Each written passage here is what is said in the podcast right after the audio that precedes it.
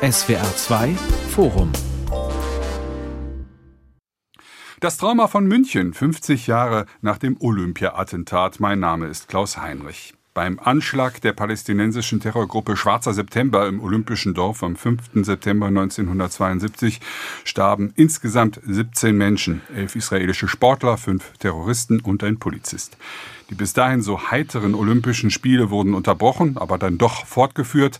Die Tat gilt als fanal, als Auftakt für den internationalen Terrorismus, aber auch für den entschlossenen Kampf gegen ihn. Der israelische Mossad hat sich bei den Handlangern des Anschlags blutig gerecht. Was wissen wir heute über die Hintergründe der Tat? Wie gedenken wir heute? Warum fühlen sich die Angehörigen der Opfer von Deutschland schlecht behandelt?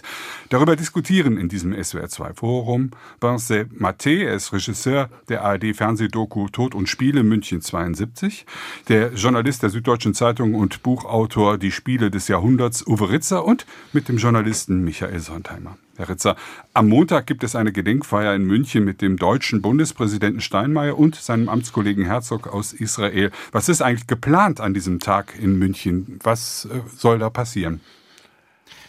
Ja, im Grunde genommen, es soll 50 Jahre nach diesem verheerenden Anschlag und diesem Massaker in Fürstenfeldbruck, wenn Sie so wollen, äh, dreierlei passieren. Erstens, äh, was man so hört, will der Bundespräsident ankündigen, der Deutsche, dass es eine deutsch-israelische Historikerkommission geben soll, die zum ersten Mal komplett alles aufarbeiten soll, was an Akten und an Fakten anderweitig über dieses Attentat vorliegt.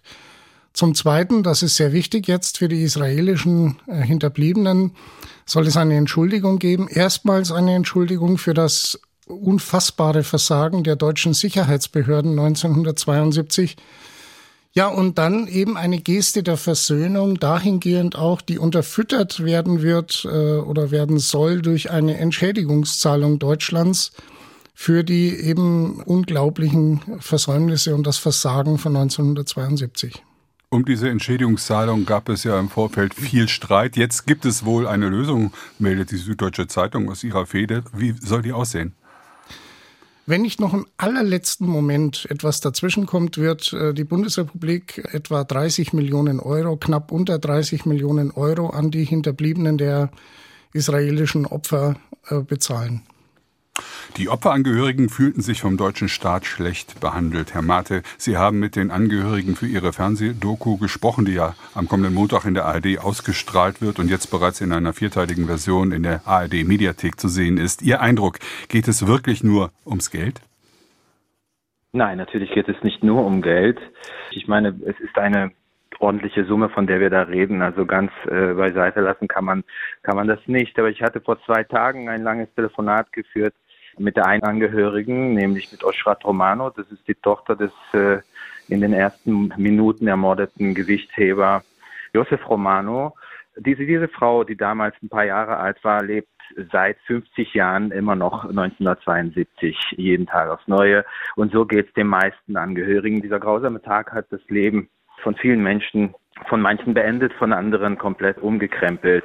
Es geht darum, dass sie Antworten suchen. Sie möchten fair behandelt werden von Deutschland. Sie wollen wissen, und das haben wir auch in unserem Film behandelt, was da genau passiert ist. Auf manche wesentliche Fragen gibt es einfach bis heute keine Antwort, weil bestimmte Akten entweder nie existiert haben oder immer noch nicht zugänglich sind. Und äh, sie sind einfach verletzt. Ich gebe jetzt das wieder, was die Dame mir gesagt hat. Sie waren im Laufe der Verhandlungen einfach, fühlten sie sich nach 50 Jahren immer noch nicht ernst genommen und man hat das Gefühl gehabt, dass die, dass die deutsche Seite einfach keinen wirklich ernstzunehmenden Schritt machen will in Richtung eine angemessene Geste, in Richtung israelische Angehörige. Herr Sontheimer, die Angehörigen haben der Bundesregierung ganz schön Angst gemacht, dass sie sagen, sie kommen nicht zu der Trauerfeier am 5. September. Und daran musste man ja auch befürchten, dass der Staatspräsident Israels Herzog möglicherweise auch noch kurzfristig einen Rückzieher macht. Ist die Gefahr jetzt gebannt mit dem Deal, wenn man das mal so nennen darf?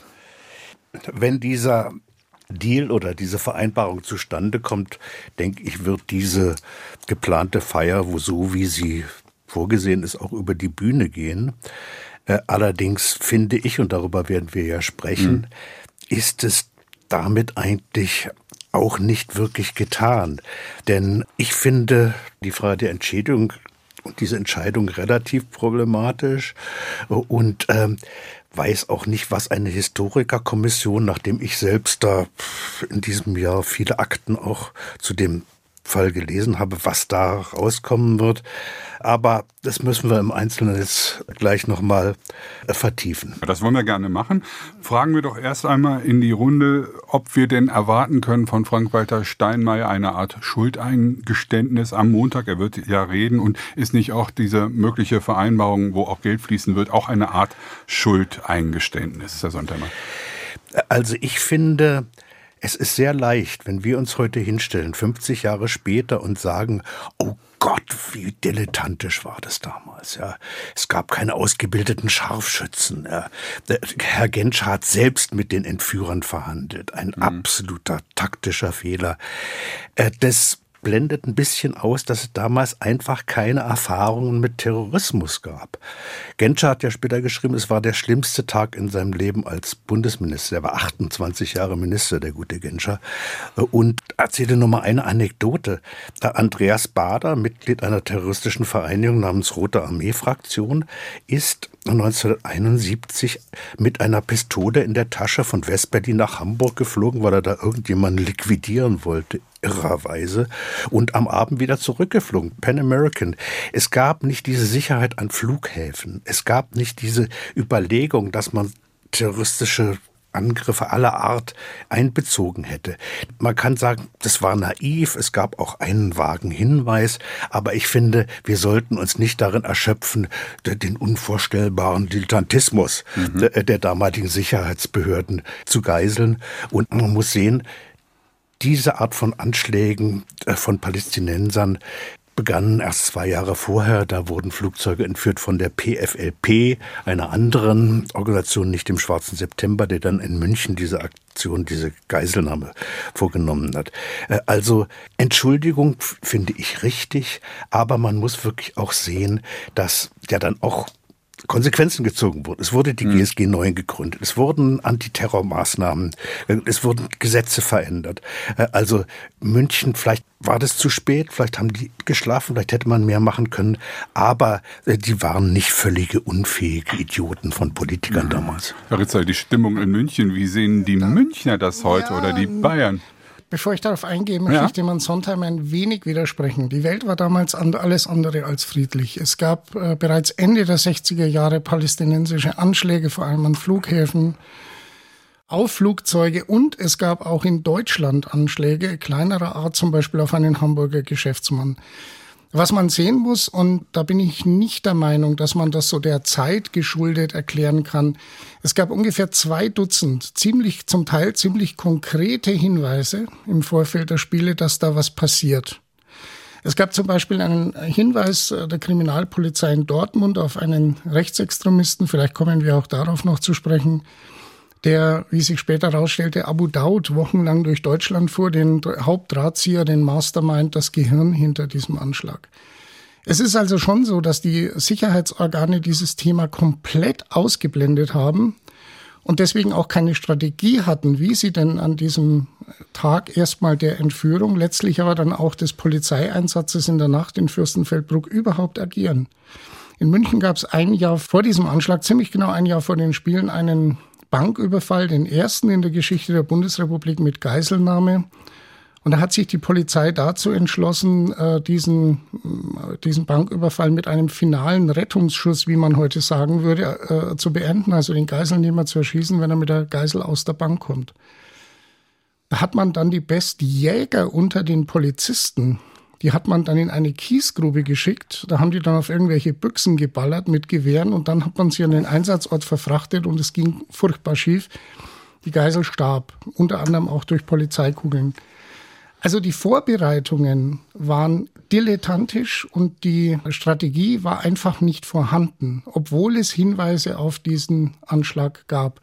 Und dieses Versäumnis muss man heute klar benennen. Das ist völlig richtig. Es ist immer leicht 50 Jahre später, aber diese Fakten liegen nun mal auf dem Tisch. Ja, und was München jetzt angeht, um Ihre Frage, Herr Heinrich, zu beantworten, wie geht München jetzt damit um? München bemüht sich in diesem Jahr um die richtige Balance die richtige Balance zwischen Jubiläum, sprich heitere Spiele, Olympiawall, die Eicher, dieses wunderbare und seine Farben, dieses wunderbare Stadion, das heute noch dasteht. Auf der einen Seite und auf der anderen und natürlich auch große Sportler, sportliche Leistungen, John Akibua, Klaus Wolfermann, Ulrike Meifert, wie sie alle so heißen. Und auf der anderen Seite aber natürlich auch dieses Gedenken. Und diese Balance wäre furchtbar in Schieflage, wenn es am Montag, am kommenden Montag nicht gelänge, im Einvernehmen mit den Israelis ein würdiges Gedenken hinzubekommen. Wie denken wohl die Angehörigen darüber nach, wenn jetzt der Bundespräsident möglicherweise am Montag sich entschuldigt, eine Art Schuldeingeständnis macht, was die Bundesregierung, wenn sie tatsächlich finanziell äh, aufgestockt hat bei den Entschädigungszahlungen, ja auch in gewisser Weise macht. Wofür, Herr Matte, muss man sich eigentlich konkret entschuldigen? Für die missratenen Befreiungsaktionen, für die schlechte Vorbereitung und oder auch bei der Behandlung der Opferangehörigen im Nachhinein? Worum soll es Ihrer Meinung nach konkret oder aus Sicht der Angehörigen konkret gehen? Aus Sicht der Angehörigen geht es nicht nur, also in erster Linie geht es natürlich um die missratene äh, Befreiung äh, in Fürstenfeldbruck, wo die restlichen neun Geiseln unter schrecklichen Umständen umgekommen sind. Aber es geht auch darum, was danach passiert ist. Es geht um die Aufarbeitung oder die, um die nicht vorhandene Aufarbeitung des Geschehens. Die Gerechtfertigung, die fang, fing ja ein paar Tage später schon an. Da gab es eine ominöse Pressekonferenz, wo Herr Schreiber, der damalige äh, Polizeipräsident, die Geschehnisse damit entschuldigt hat, dass die Geiseln so gut wie bereits tot waren. Man hatte keine Chance gehabt, die zu befreien und man hat darauf gewartet, dass die Palästinenser einen Fehler machen und es kam nicht dazu. Also starben die Geiseln und das ist halt eine schreckliche Aussage meiner Meinung nach. Und genau um solche Sachen geht es. Es geht auch darum, dass, äh, und da kommen wir bestimmt noch darauf zu sprechen, dass innerhalb von sechs Wochen nach dem Blutbad die drei Überlebenden freigepresst wurden, innerhalb ja. von ein paar Stunden freigelassen wurden. Ich will natürlich nicht vorwegnehmen, aber es geht tatsächlich um vieles, was auch nach dem 5. September schiefgegangen ist in Deutschland in der Aufarbeitung. Es geht einfach um viele Wunden auf israelischer Seite.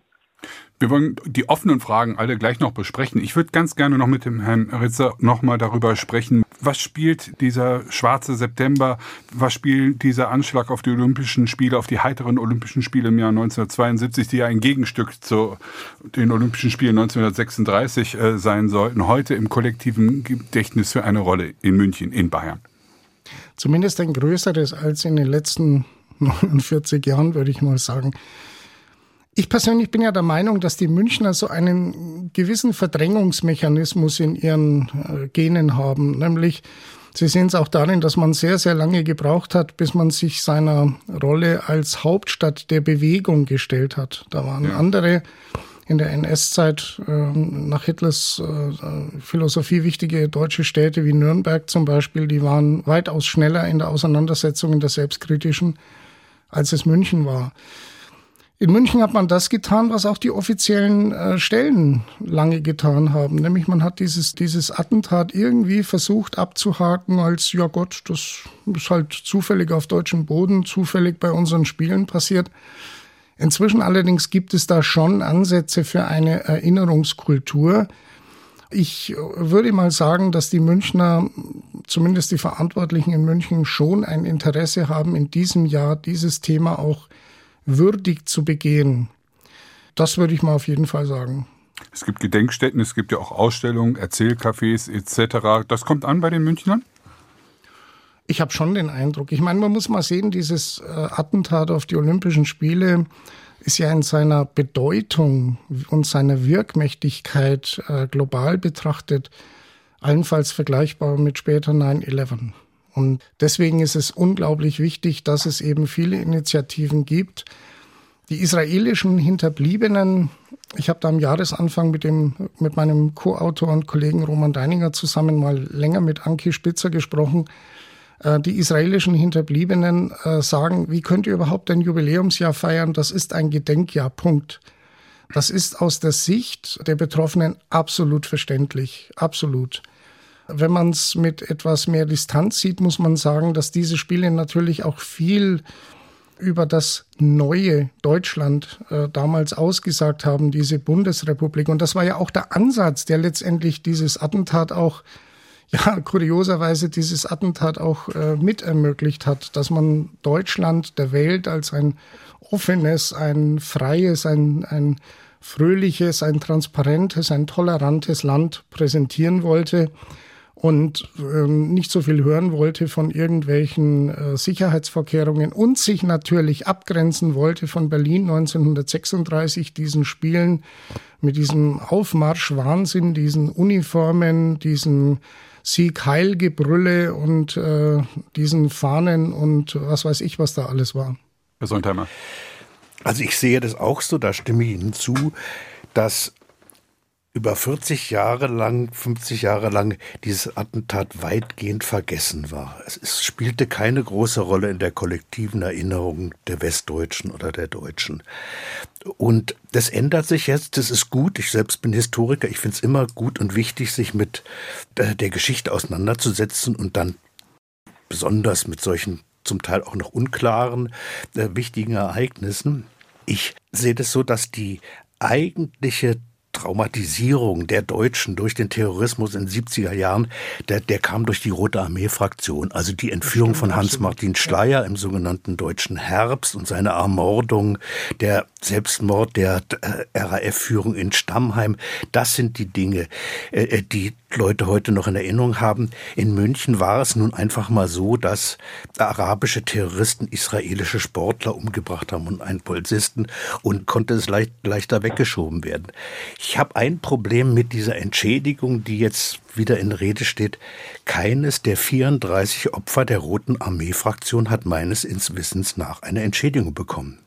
Warum? Warum bekommen die israelischen Opfer des Münchner Olympiatentats, warum bekommen die jetzt doch erhebliche Entschädigungen, die Angehörigen? Und äh, gilt es nicht für die RAF-Opfer? Müssen wir nicht darüber jetzt auch nachdenken, wenn wir sagen, eine Entschädigung ist wichtig und richtig und soll geleistet werden? Welche Rolle spielte München eigentlich im deutschen Gedächtnis damals? Willy Brandt sprach von einem verrückten Vorgang, also und auch ansonsten war die Sprache eher distanzierend und vorsichtig. Die Tatsache, dass Juden in Deutschland ermordet wurden, ausgerechnet bei den heiteren Spielen nach den Nazispielen, wenn man das so nennen darf, von 1936, sorgte damals noch nicht für einen richtigen Schock.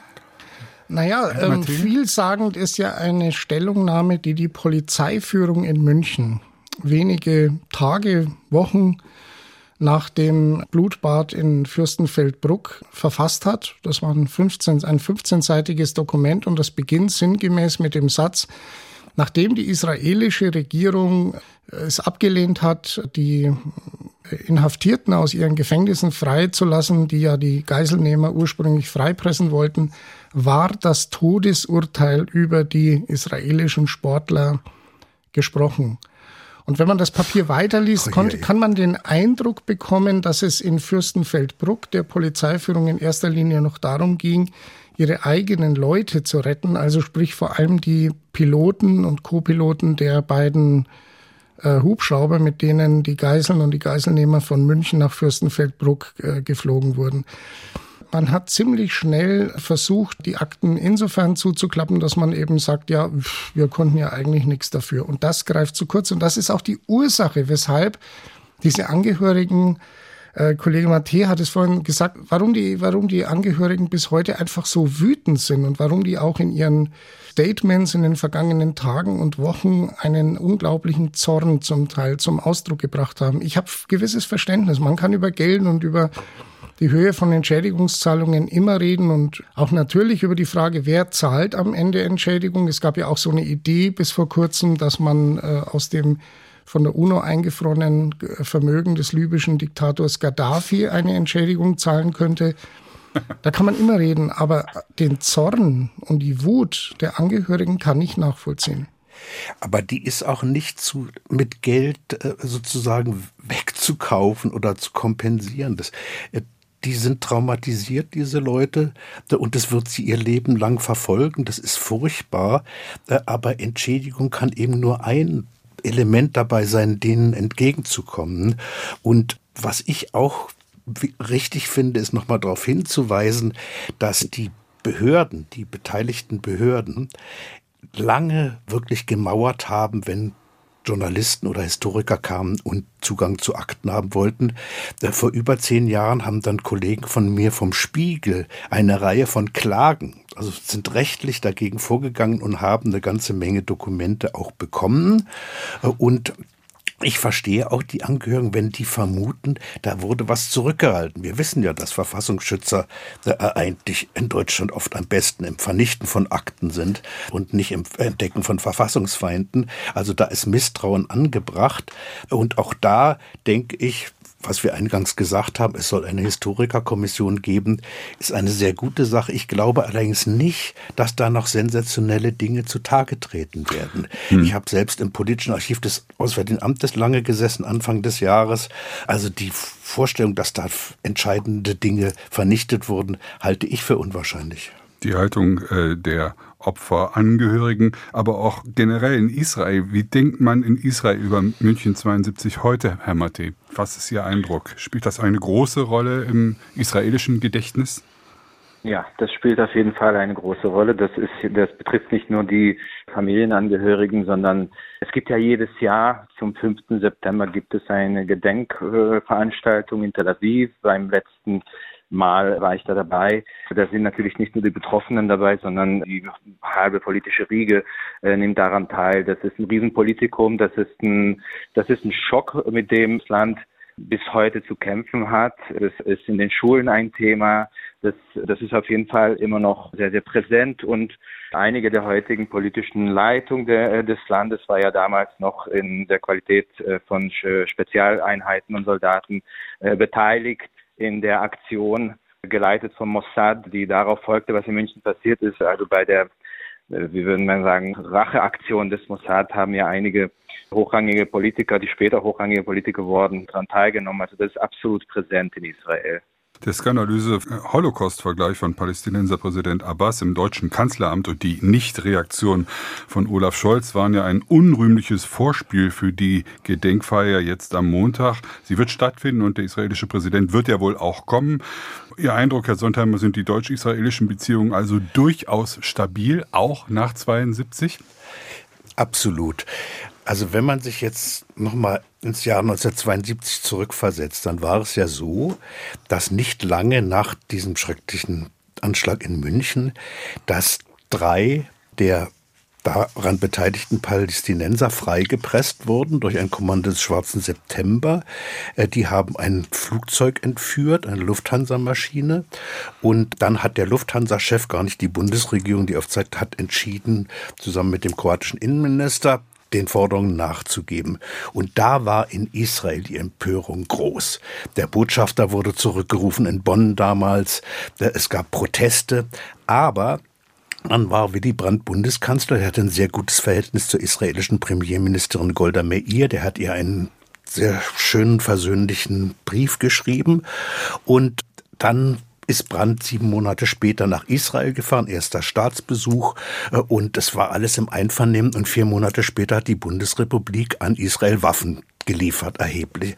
Und damit waren die israelisch-deutschen äh, oder damals westdeutschen Beziehungen wieder vollkommen repariert äh, und die sind ja bis heute auch gut und müssen gut sein. Also von daher auf dieser zwischenstaatlichen Ebene hat München äh, keine verbrannte Erde hinterlassen oder keine äh, größeren ja, Disruptionen zur Folge gehabt. Es war nur relativ kurz. Das Trauma von München, 50 Jahre nach dem Olympia-Attentat, so betiteln wir dieses SWR2-Forum. Herr Ritzer, im Vorfeld hat es israelische Geheimdienstinformationen über einen möglichen Anschlag in München gegeben. Warum hat man die, weiß man das mittlerweile, warum hat man die bei den deutschen Behörden offenbar nicht so richtig ernst genommen? Nein, das weiß man eigentlich nicht. Es gab übrigens nicht nur Hinweise von äh, Seiten der Israelis, sondern auch von, ja, von eigenen Diplomaten mhm. im arabischen Deutsche Botschaft Raum. Beirut. Genau, wollte ich gerade sagen. Deutsche, Deutsche Botschaft Beirut, noch unmittelbar vor Beginn der Spiele. Es gab auch diesen Hinweis, von dem ich vorhin gesprochen habe, der Dortmunder Kripo auf diesen Nazi, der da einen komischen Araber durchs Land fährt und dem müsste man mal nachgehen mit Blick auf die Spiele. Das blieb halt einfach in München liegen. Man hat es liegen lassen. Man konnte sich nicht vorstellen, dass irgendwer die Olympischen Spiele angreift, dieses große Festival des Sports. Das war die eine Denkrichtung und die andere Denkrichtung war einfach das, was ich auch vorhin gesagt habe, die Deutschen wollten sich der Welt offen, transparent und fröhlich zeigen und es äußerte sich in einem niedrigen Zaun ums olympische Dorf. Da, da waren die Stäbe oben abgerundet. Viele, viele Sportler berichten, es wurde kaum kontrolliert, da konnte rein und raus, wer wollte. Es äußerte sich in so vielen Dingen. Es gab den Münchner Polizeipräsidenten Sieber, der im Vorfeld der Spiele einige Monate polizeiintern zwei Dutzend sogenannte Lagen präsentiert hat, also Szenarien, was passieren könnte. Und eines davon ist ziemlich exakt ein, fast schon ein Drehbuch für das, äh, was im Nachhinein passiert ist. Das, äh, glaube ich, ist einfach dieser Denke von damals geschuldet. Ich hatte darüber mit dem Herrn Siebert gesprochen. Er meinte, Polizeipräsident Schreiber wollte davon einfach nichts hören. Also das wurde angesprochen und er genau. hat, hat das genau. wütend, wütend zurückgewiesen. Also das geht darüber hinaus, dass man sich das nicht vorstellen konnte. Es ging einfach darum, dass das ein Imageprojekt war für Deutschland und genau. das hat einfach alles überschrieben. Ist eigentlich alles aufgeklärt worden, was schiefgegangen ist, vor allem in Fürstenfeldbruck, von wo ja die Terroristen ausgeflogen werden sollten und wo dieser Befreiungsversuch durch die deutschen Behörden schrecklich gescheitert ist? Gibt es da noch offene Fragen? Ich würde jetzt Herrn Sondheimer vorhin recht geben. Ich glaube nicht, dass die Geschichte dieses Anschlags komplett neu äh, geschrieben oder justiert werden müsste. Aber es gibt schon einige Details, die noch offen sind. Das sind oft Dinge wie zum Beispiel, dass aus einem Polizeipanzerwagen auf die eigenen Hubschrauberpiloten geschossen wurde. Die Besatzung das am Anfang bestritten hat, dann stellt sich raus durch Zeugenaussagen von anderen, es war wohl doch so. Und dann gibt es eine wichtige Aussage, vier Seiten lang, eines Beteiligten, die einfach in den Akten verschwunden ist. Und auch Siebers 24 Szenarien umfassendes Papier, das er vorstellen wollte, das ist halt einfach verschwunden. Und man muss auch sehen, es gibt äh, sehr viele Akten, die eben in sehr vielen verschiedenen Archiven noch rumliegen.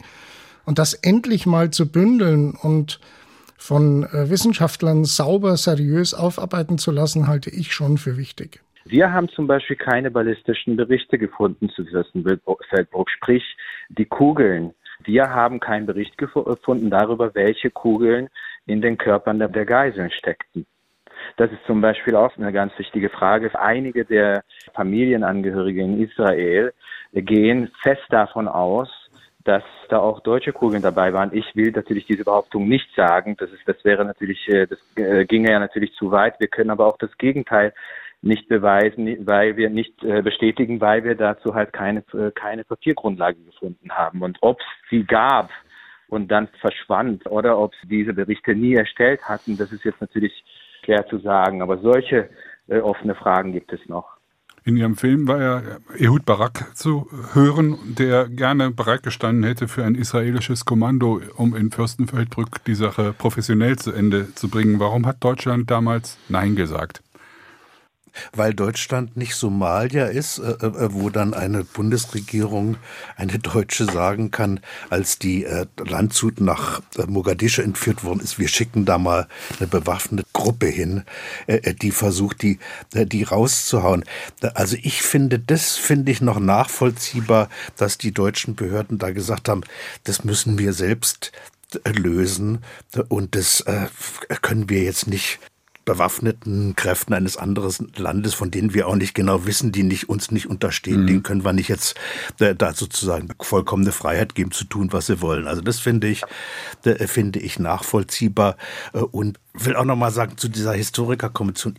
Ich viele Fragen, zum Beispiel dieser Hinweis, der genannt wurde auf den Vidi Voss, den Rechtsextrem, der den Organisator des Anschlags wochenlang durch Deutschland gefahren hat der ist halt liegen geblieben, so wie bei der Entführung von Hans-Martin Schleier der Hinweis darauf auf sein Versteck einfach bei einer Polizeidienststelle liegen geblieben ist. Der ist in Dortmund damals der Hinweis auf diesen Rechtsextremen.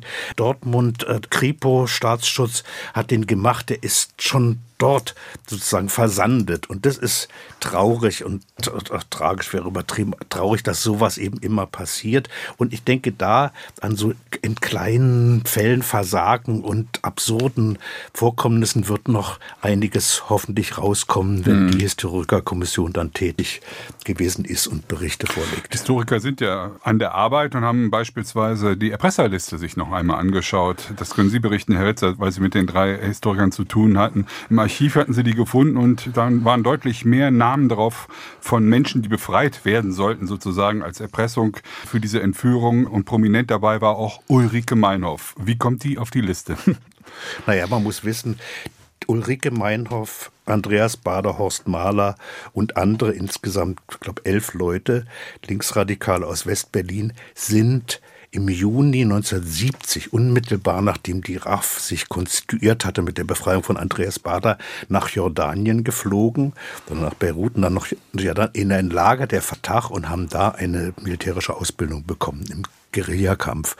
Und es gab diese Kontakte durch einen Palästinenser äh, in Berlin und von daher war das jetzt nicht so überraschend. Die Palästinenser haben aber gesagt, mit diesen Verrückten da aus äh, Westberlin wollen wir nichts zu tun haben. Die haben sich da die Frauen oben ohne gesonnt bei den in dem Lager. Also es gab große kulturelle Differenzen auch und Schwierigkeiten mit denen. Und dann haben sich ja die Fatah mehr so an rechtsextreme Unterstützer in Deutschland herangemacht. Und bei Ulrike Meinhoff ist auch interessant, die hat 1967 bekannte Journalistin damals bei Konkret, die Solidarität der deutschen Linken für Israel gefordert im Sechstagekrieg. Und dann 1972, sie sitzt im Gefängnis, schreibt sie ein irren Text darüber, dass mhm. die, das Attentat in München die beispielhafte, exemplarische, antiimperialistische Aktion gewesen sei, stellt sich voll hinter diesen terroristischen Akt. Herr Ritzer, Ulrike Meinhoff ist auf der Liste drauf, Andreas Bader nicht. Das ist richtig. Das ist auch so eine Merkwürdigkeit, die man ja. jetzt allerdings nicht den Behörden vorwerfen muss. Nee. Ähm, über viele, viele Jahre hinweg, sowohl in wissenschaftlichen Arbeiten als auch in, in publizistischen über diesen Anschlag, war immer so von 234, 236, manchmal von 238 Namen die Rede, die auf diesem Kommuniqué standen, auf dieser Liste, die die Terroristen den Deutschen übergaben und die sie freigepresst haben wollten. Und es hieß auch immer, es stand drauf, es, es hätte drauf gestanden der Name von Meinhof und der von Bader. Und die drei jungen Historiker, die Sie jetzt erwähnt haben, die haben diese Liste im Archiv sich einfach nochmal angeschaut und besorgt und haben festgestellt, es sind 328 Namen, also deutlich mehr. Und es steht nur der Name von Meinhof drauf. Irgendwie unten noch, wenn man das Papier sich anschaut, unten noch so dazu getippt mit Schreibmaschine und dann auch noch falsch geschrieben als Ulrika Meinhof. Mhm. Kurioserweise wurde dieses Dokument immer wieder auch zum Beispiel von Fernsehteams abgefilmt, aber irgendwie hat wahrscheinlich nie jemand richtig mal nachgezählt. Herr Matti, Sie haben ja zwei Männer interviewt in Ihrer Doku für die ARD, die man als Täter, als die überlebenden Täter beschreiben muss. Konnte man etwas Neues von ihnen erfahren? Hat man erfahren, wer wen getötet hat? Ja, das hat man erfahren. Das sind ja die einzigen, die noch am Leben sind, die tatsächlich in Schlüsselsituationen überhaupt dabei waren. Die israelischen Geiseln konnten natürlich dazu nichts mehr sagen. Das war ganz wichtig, äh, einfach äh, für die Aufklärung bestimmter Momente dieser Männer zu sprechen. Und wer wen getötet hat, nach ihrer Aussage gab es drei Männer, die die israelischen Geiseln erschossen haben. Es gab am Anfang gleich zwei Israelis, die angeschossen worden und auch äh, gestorben sind. Das war höchstwahrscheinlich der Anführer der Kommandogruppe, nämlich äh, der mit dem Decknamen Isa operiert hat damals und einer der beiden Geiselnehmer, die in dem Film reden, gibt zu, dass er die Passagiere in dem einen Helikopter in Fürstenfeldbruck eigenhändig erschossen hat. das sind fünf Menschen gewesen. Herr Bensemat, ich wollte übrigens Ihnen noch ein großes Kompliment machen. Ich habe mir in der Videothek äh, diese Dokumentation angeschaut und dass da zwei der drei Überlebenden Palästinenser des Schwarzen September, die in der Aktion beteiligt waren, sich geäußert haben, fand ich was ganz Neues und wirklich äh, erhellend. Ich fand es aber auch, wie die dann sagen, wir bereuen nichts, es war genau richtig und wir würden es nochmal machen. Das zeigt auch ja das Triste und scheinbar hoffnungslose dieses Nahostkonflikts, also 50 Jahre später äh, auf Seiten äh, der Palästinenser, die da gemordet haben, es keine Reflexion gibt und im Grunde keine Weiterentwicklung. Aber das fand ich ganz hervorragend in diesem Film, deshalb kann ich ihn äh, empfehlen, weil es ist viel gemacht worden und das mit äh, Andreas Bader auf der Liste, da haben die Journalisten immer voneinander abgeschrieben, wie das eben so funktioniert über Jahrzehnte und das ist nicht aufgefallen. Aber in dieser Dokumentation sind eben diese beiden Überlebenden da zu sehen und vor allen Dingen zu hören und das ist sehr interessant. Erfährt man eigentlich auch, ob Arafat Näheres gewusst hatte, ob er involviert war in die Planung des schwarzen September-Attentats? Unsere Information ist, und das erzählt uns äh, einer unserer Protagonisten, äh, Interviewpartner, den äh, Plan hat wohl erstellt, der zweite Mann in der PLO unter Arafat, der hieß Abu Iyad, war sein sozusagen Kampfname. Und Abu Iyad hat damals so eine Art Sicherheitsdienst, Geheimdienst erstellt in der PLO. Und da hat ein Mann mitgearbeitet, der in unserem Film dabei ist. Und er hat gesagt, er hat das nicht explizit gesagt, aber mit einer ziemlich eindeutigen Geste uns zu verstehen gegeben, dass Arafat selbst selbstverständlich davon wusste. Es wäre auch ganz, ganz komisch, wenn es nicht so gewesen wäre. Sein ja. zweiter Mann hat den ganzen äh, Anschlag organisiert und überhaupt ausgearbeitet. Abu Daoud, der vorhin erwähnt wurde, ist mehr oder weniger der Ausführer. Der war mit physisch dabei in, in Deutschland. Den Plan erstellt hat wohl Abu Iyad. Aber man muss auch sehen, dass damals Arafat eigentlich schon mehr auf eine diplomatische, politische Lösung geschaut hat. Es gab noch ein, zwei größere Aktionen des Schwarzen September und dann hat die PLO diese terroristischen Aktionen einer anderen Gruppe überlassen, nämlich der PFLP, die dann mit der, die RAF-Leute ausgebildet hat. Äh, aber Arafat war nicht derjenige, der sozusagen diese terroristische Strategie, die, den Nahostkonflikt oder das Schicksal der Palästinenser der Weltöffentlichkeit bekannt zu machen, was ja letztlich auch zynischerweise funktioniert hat.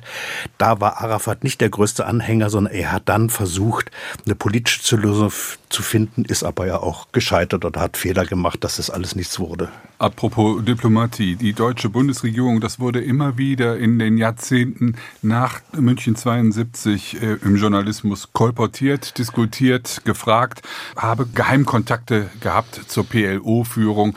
Es war ja auffällig, dass die drei überlebenden Attentäter äh, zwei Monate später freikamen, ohne große Verhandlungen. Gibt es dazu seriöse neue Informationen, aus der sich die Haltung der Bundesregierung und auch ihre Motive erschließen lassen? Ich habe nochmal untersucht den Fall dieses rechtsextremen Willi Voss. Und da ist etwas sehr Auffälliges geschehen. Die drei überlebenden Attentäter, die Palästinenser, wurden freigepresst.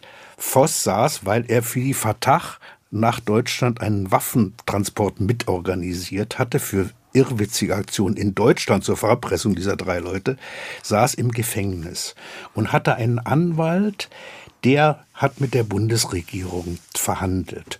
Und Voss, dieser Rechtsextreme, bekommt dann eine lächerlich geringe Gefängnisstrafe. Zwei Jahre. Also jeder RAF Mann oder Frau hätte 15 Jahre bekommen äh, angesichts von Waffen und was ist die der hatte eine gezogene Waffe dabei und da muss es oder hat es auch Kontakte gegeben zwischen dem Anwalt von dem Voss, der auch für die Verdacht gearbeitet hat, und dem Auswärtigen Amt. Und die haben irgendeine Art von Deal da gemacht. Ihr lasst den gut rauskommen. Wir machen keine Aktionen mehr in der Bundesrepublik. Davon ist auszugehen. Äh, und äh, das ist jetzt konnte man schon immer vermuten, aber das ist auch schon ein schwerer Vorwurf, den man da machen muss, dass die Bundesregierung sehr pragmatisch da reagiert hat und hat gesagt, wie kriegen wir denn diese Terroristen hier aus dem Land raus oder können uns dagegen absichern, so wie die Lufthansa eben auch 15 Millionen Mark an Palästinenser bezahlt hat für ein entführtes Flugzeug, um äh, damit das nicht gesprengt wird oder was auch immer. Also es gab eine pragmatische ja, fast Appeasement mit den terroristischen palästinensischen Gruppen der Bundesregierung. Also bin ich ganz Ihrer Meinung, Herr Sontheimer. Und das sieht man aber auch, wenn man sich die Freilassung dieser drei überlebenden Attentäter anschaut. Ja. Es gibt, wir haben das auch in unserem Buch, es ist so, dass wohl die Entlasspapiere, weil in Deutschland ist ja alles sehr gründlich, bereits eine Woche vor dieser Flugzeugentführung ausgestellt ja. wurden. Punkt eins. Punkt zwei, Ulrich Wegener, der ja als Adjutant von Genscher auch in Fürstenfeldbruck bei der Schießerei dabei war und unterm Tisch in Entdeckung. Äh, Wegener sagte zur Zeit seines Lebens in mehreren Interviews, er glaube an einen solchen Deal, der sei überhaupt nicht von der Hand zu weisen und auch ein, ein englischer Diplomat, ein britischer Diplomat ließ sich entsprechend zitieren. Roman Deininger und ich, wir sind absolut überzeugt, dass es diesen Deal gab nach dem Motto, ihr Palästinenser lasst deutsche Staatsbürger im Ausland in Ruhe und ihr macht bitte schön auch keine Anschläge mehr in Deutschland. Und im Gegenzug helfen wir euch auf internationaler diplomatischer Bühne, wenn es um eure palästinensische Sache geht. Ich glaube absolut, dass es diesen Deal gegeben hat. Das bestätigten auch unsere Gesprächspartner auf arabischer Seite. Aber da es natürlich schwer zu beweisen ist, haben wir das nicht in dem Film mit reingenommen, aber auch in dem Umfeld der damaligen PLO-Führung äh, gibt es Leute bzw. Nachfahren von ihnen, die konkrete Szenarien beschrieben haben, wie die deutsche Regierung über Botschaften Kontakt aufgenommen haben mit ihnen. Das ist natürlich äh, ganz vage, das kann man schlecht bestätigen, aber auf jeden Fall ist die Wahrnehmung auf arabischer Seite so, und zwar unisono, dass die deutsche Regierung proaktiv sie kontaktiert hat. München war ja so ein bisschen ein Fanal für den internationalen Terrorismus. Es gab auch vorher Flugzeugentführungen und erst recht danach, gerade auch in Deutschland, Stichwort Mogadischu, äh, kennt man äh, diese Geschichte. Meine Frage ist deshalb nicht so sehr die des, der Bedeutung für den internationalen Terrorismus, sondern für die palästinensische Sache. Hat sich dieses Attentat, das ja das Schicksal der Palästinenser in den Mittelpunkt stellen sollte, mit grausigen Mitteln natürlich, hat sich diese Tat in Anführungsstrichen gelohnt, Herr Sondheimer? Ich habe es schon angedeutet. Ja, es macht einen fast zynisch, aber die Palästinenser haben mit dieser terroristischen Strategie jetzt ihre Ziel erreicht. Es gibt ja diese Auffassung, dass Terrorismus eine kommunikative Strategie ist, dass Terrorismus ohne Medien überhaupt nicht funktioniert. Wenn niemand Anschläge, Bomben oder was auch immer zur Kenntnis nimmt, bleibt es völlig wirkungslos.